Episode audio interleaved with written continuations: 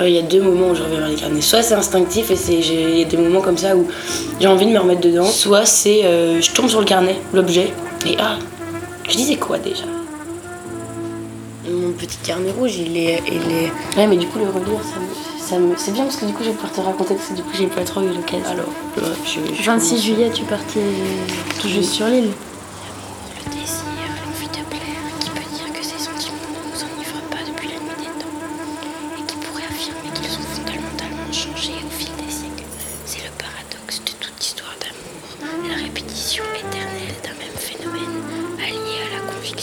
Essayé de- d'écrire cette petite sensation que tu as quand tu pars et que tu sais pas quand tu vas rentrer, que tu sais pas ce qui va t'arriver et que tu as un petit vent de liberté.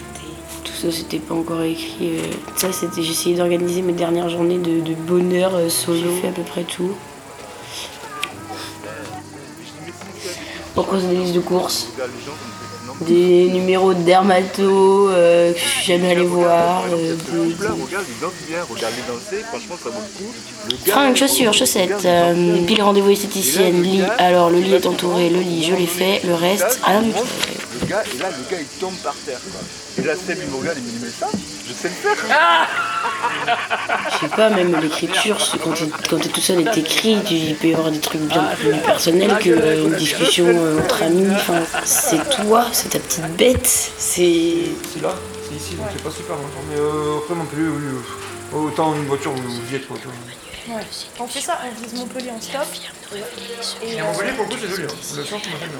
Je me posais à Valence, c'est un plus étage, mais moi souvent je pars de, bah, de Tain Hermitage, en- là où j'ai bah, j'ai mon cahier, genre je mets... Euh, on m'a déjà atteint ce que je fais à chaque fois, je mets sud. Ouais. Mais sud du coup, bah après, voilà. Sur le continent, bah ouais, parce que je savais que je pouvais pas faire de course. Et puis là-bas, de toute façon, tu t'habitues à dire sur le continent. C'est pas. euh, C'est c'est l'autre bout, quoi. C'est de l'autre côté, quoi.